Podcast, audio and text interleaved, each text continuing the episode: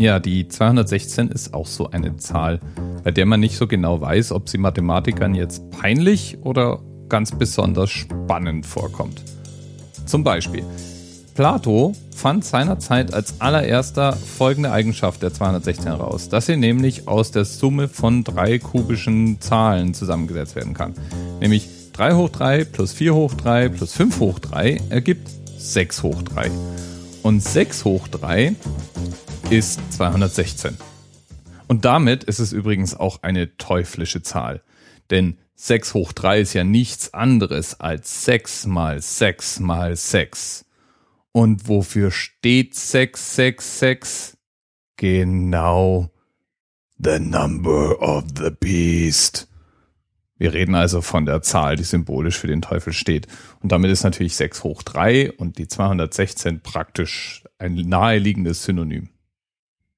Und diese Eigenschaft, nämlich dass 216 als 6 hoch 3 mal 6 hoch 3 mal 6 hoch 3 geschrieben werden kann, die hat auch noch zu anderen Anwendungen geführt.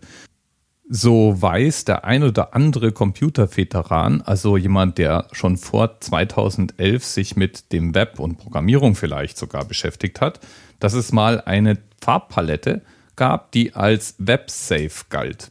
Also eine Auswahl von Farben, die jeder Browser idealerweise gleich darstellen würde. Und diese Farbtabelle hatte 216 Farben. Warum? Naja, weil man eben 6 mal 6 mal 6 verschiedene Farbtöne darstellen konnte. Das war einfach sehr praktisch. Und die maximale Anzahl Farben, in der man eben diese Farben unterbringen wollte, waren 256 Einträge. Und dann wollte man eben ein bisschen Platz lassen für das Betriebssystem, das selber auch immer noch ein paar Farben reserviert hat. Und so war das sozusagen ein sehr nützlicher Kompromiss. Mystisch ist es natürlich auch rund um die 216. Denn esoterisch gestimmte Geister können die 216 an verschiedenen Stellen der Kabbala wiederfinden. Dort sind ja zum Beispiel 72 Namen Gottes genannt. Und diese 72 Namen werden aus drei Buchstaben geformt. Was ist 3 mal 72? Genau 216.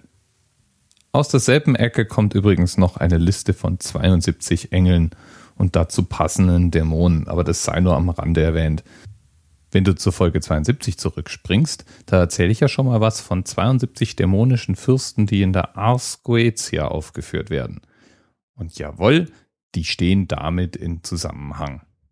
Die Kabbala war einfach sehr inspirierend für Magier alter und neuerer Zeit. Und entsprechend werden die 72 Namen Gottes, die 72 Engel und diese 72 dämonischen Fürsten als eine Art Trinität aufgeführt. Ja, und 72 plus 72 plus 72, genau.